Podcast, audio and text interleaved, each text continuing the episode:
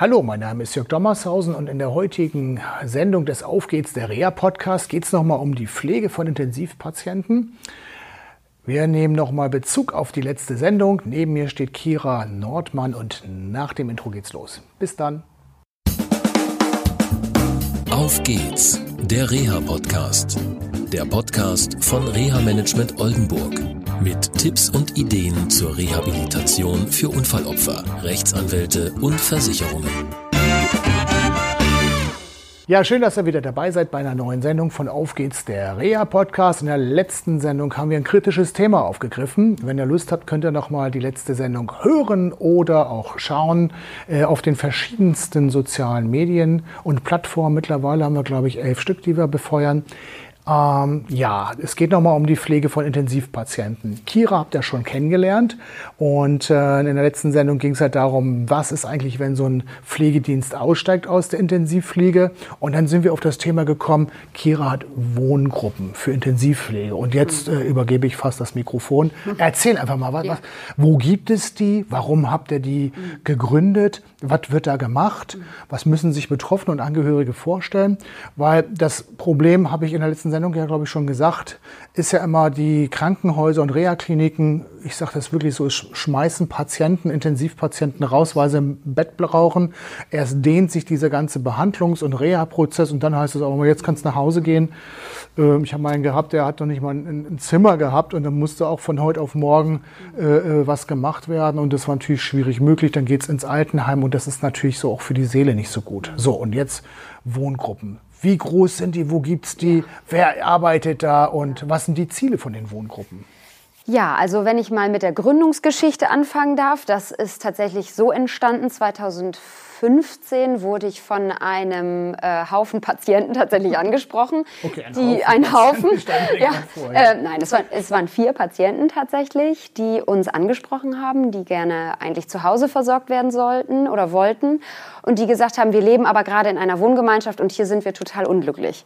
Und habe ich gesagt, oh mein Gott, was, was ist da los? Habe dann ähm, quasi mir das angeguckt. Die Versorgung war tatsächlich auch ein ähm, Fachkräfteproblem. Das ähm, ja, die pflegerische Versorgung dort überwiegend mit äh, irgendwelchen äh, Zeitarbeitsfirmen, Mitarbeitern wurde da gearbeitet, also sehr hohe Fluktuation.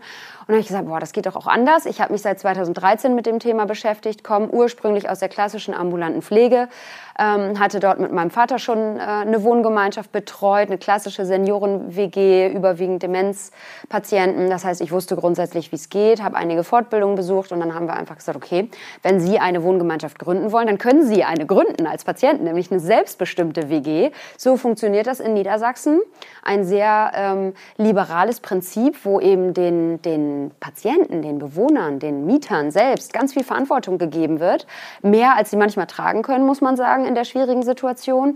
Ich habe gesagt, ich begleite das gerne und gucke, was ich tun kann, wie ich unterstützen kann, wenn sie das möchten. Und ähm, ja, so haben sich diese vier Menschen damals eine Satzung gegeben und gesagt, okay, so wollen wir es machen. Wir wollen abstimmen über den Pflegedienst. Wir wollen entscheiden, wer hier pflegt. Wir wollen den Alltag gestalten. Und da bin ich mitgegangen. Und ähm, dann haben wir auf dem Kasernengelände in Donnerschwee ähm, in Oldenburg.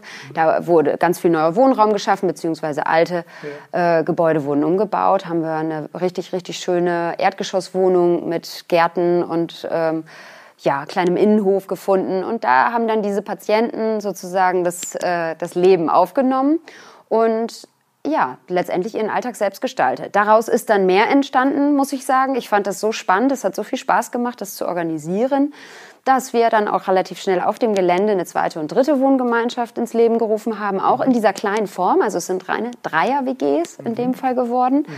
ähm, weil wir dann merkten, wir brauchen doch immer noch ein bisschen Platz für Abstellflächen und so weiter und haben dann sehr große Wohnungen. Ja, und äh, irgendwann haben wir gesagt, okay, die sind nicht immer alle selbstbestimmt gewesen. Das war der Ursprung und ähm, sie sind auch immer noch selbst verantwortet, unsere WGs, aber Anbieter initiiert. Das wurde dann 2017 auch gesetzlich so ein bisschen geändert, gelockert. Mhm. Und jetzt initiieren wir die Wohngemeinschaften, sorgen aber dafür, dass es weiterhin eine Satzung gibt, dass der Pflegedienst auch gewechselt werden kann, mhm. wenn äh, die WG, der WG-Rat dann tagt. Das alte Thema ne? ja. von letzten Sendung, ja. Äh, genau. Also müsste mal Gas geben, dass der ähm, WG-Rat dann auch mal den Daumen nach oben hält. So, also mhm. ja, genau. Man Klar. muss eben sich beweisen. Ist ja klasse, dass dann die Qualität dadurch äh, gehalten ja. wird, weil die ja. äh, Betroffenen und Angehörigen sind ja manchmal bessere Pflegegutachterinnen und Gutachter, als man sich das vorstellen kann. Kritischer auf jeden Fall als definitiv. jeder MDK. Ja, ist auch gut. ja, okay. Mhm, also das ist also für euch auch ein Tool, Qualität hochhalten, viel so. Fortbildung und so weiter. Super. Also genau, das ist wichtig. Äh, ohne eine Zusatzausbildung im Bereich der außerklinischen Intensivpflege kann bei uns niemand arbeiten. Mhm. Ähm, oder entsprechend lange, langjährige Berufserfahrung in der Beatmungspflege so. Ja. Ne? Also es arbeiten nur dreijährig ausgebildete Krankenpflegekräfte und Altenpflegekräfte bei uns. Also das, das nochmal so nebenbei. So ist das Thema Wohngemeinschaften entstanden. Man muss aber sagen, ein bisschen auch... Ähm, macht es auch Angst bei vielen Patienten, weil wenn wir Anfragen aus dem Krankenhaus bekommen, könnt ihr jemanden aufnehmen eins zu eins, sagen wir fast immer, tut mir leid, wir können jetzt gerade nicht. Das ist wieder äh, auch vom letzten Podcast mhm. ähm, das Thema. Wir machen realistische Aussagen. Wir können erst aufnehmen, wenn wir wirklich ein Team stehen haben. Und ähm, bis man sechs Vollzeitkräfte ähm, zusammen hat, dauert das ja ein bisschen. Wir wollen ja auch eine vernünftige Qualität hochhalten. Das heißt, inzwischen nutzen wir auch die WG als Zwischenlösung für diese Ad-Hoc-Anfragen. Könnt ihr in drei, vier Wochen? Können wir in der Regel nicht. Das geht gar nicht. So schnell haben wir kein Personal zusammen in ländlichen Regionen. Und ähm, dann kann das eine gute Übergangslösung sein eine Alternative zur Kurzzeitpflege. Das lag mir gerade auf der Zunge, weil ja. dann kommt man in so ein alten äh, Pflegeheim mhm. rein, man ist äh, vielleicht junger Patient, 20, mhm. 25. Mhm.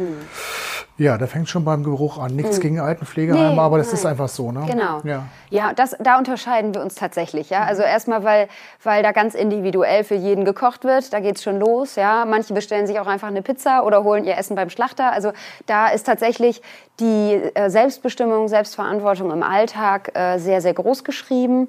Ähm, auch wenn viele unserer Patienten natürlich schon wahnsinnig abhängig sind davon, was die Pflegekräfte vor Ort tun. Das ist auch jedem bewusst, der körperlich stark eingeschränkt ist, ähm, dass es ohne Unterstützung da natürlich nicht geht. Und das ist eine Form der Selbstbestimmung nach dem BDAG oder SGB 9, wie hm. man es will. Wenn ich schon sagen kann, ich will Pizza oder was vom Fleischer irgendwie mm. mitgebracht haben, mm. weil das wird ja meistens auch so, was ich mitbekomme in der Pflegelandschaft übergebügelt. Da wird einfach mm. was gekocht und der Betroffene wird nicht mal gefragt. Ja, ne? das funktioniert in den WGs gar nicht, ja. Und äh, also in, in vielen Wohngemeinschaften haben wir inzwischen auch einen Thermomix zum Beispiel, weil dann kann ganz individuell für jeden gekocht werden und so. Also das ist total toll.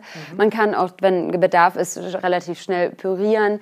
Ähm, ja, also es ist, es ist total spannend, was da alles so mitentschieden und bestimmt wird, wie viele handwerklich mit anpacken Packen, Rasen mit Mähen nach körperlichen Möglichkeiten und Ressourcen.